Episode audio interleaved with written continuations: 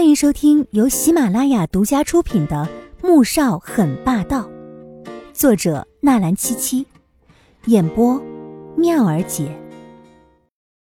第三百六十九集。他觉得自己像是布偶娃娃一样被他操控着、摆布着，无法做出一丝一毫的抵抗。而让他最痛苦、绝望的，是他不但没有反感、害怕，心中。竟然还隐隐有着一丝期待，希望得到更多，甚至，这种感觉让他觉得无比的熟悉，就好像，和他做这种事情是理所当然，一点也不陌生。他觉得自己一定是疯了，穆萧寒也疯了，他怎么可以这样对自己？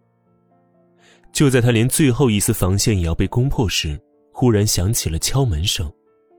姐姐，你醒了吗？黄天雪的声音像是一盆冷水，浇醒了他。他猛然一惊，用力的拍打着男人，发出了低低的呜咽声。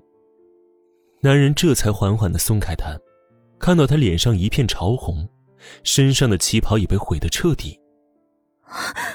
穆萧寒，你你怎么可以这样对我？他不敢置信的瞪着男人，眼底充满了愤怒和责怪，泪水。不争气的流了出来。对不起，是我太冲动了，你别哭了，我马上让人送一套新的礼服过来。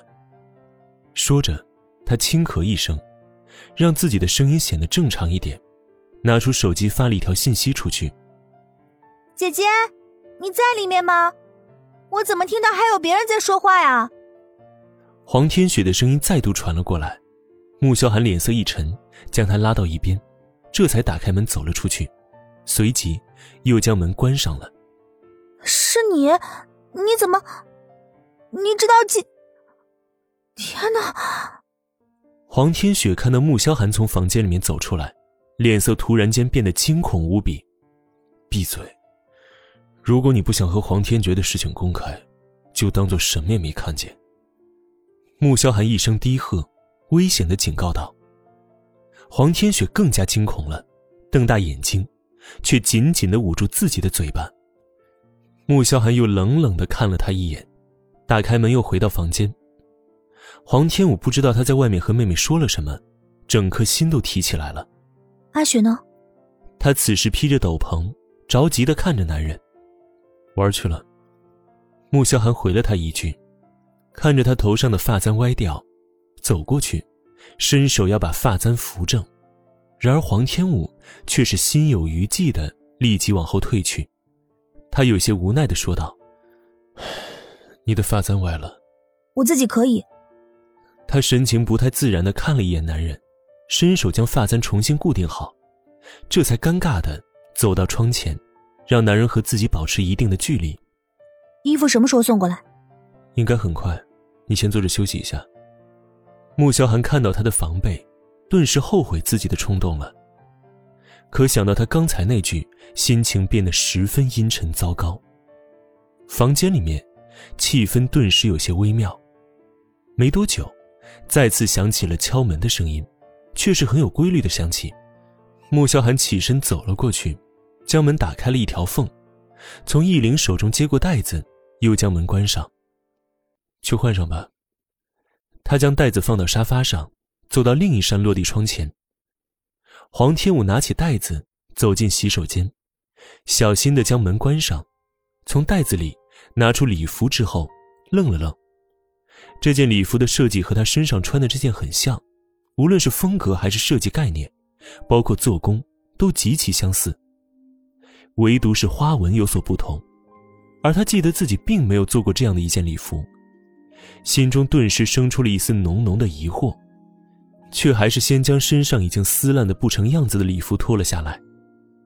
等换了新的礼服，又披上斗篷出去时，就见到男人正点着一根香烟，站在窗前抽了起来。他微微皱眉，总觉得他以前应该是不抽烟的，鬼使神差的皱着眉头问了一句：“喂，你什么时候开始抽起烟来了？”穆萧寒正要吸烟的动作猛地一顿，转头看向他，眼底涌出了浓烈的情绪。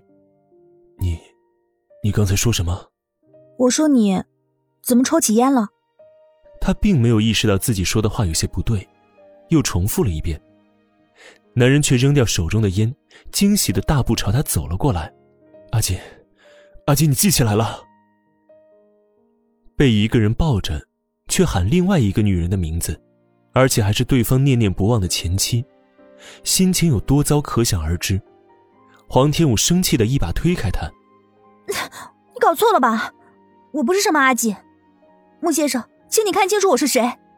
难道是自己和他前妻长得很像吗？”穆萧寒的眸光微沉。看着他眼底的疑惑和怒意，心中是说不出的苦涩。既然换好了，就出去吧。他走开，回到窗前，拿出香烟，点燃一根。黄天武也不想在这里多做停留了。这礼服，我怎么还给你？这件礼服是我妻子三年之前设计的作品，不用还了。他转过身来，淡淡的看了他一眼，见他脸上闪过了震惊之色。微微翘起唇角，想来这件事情他是做对了。本集播讲完毕，感谢您的收听，记得点赞订阅哦。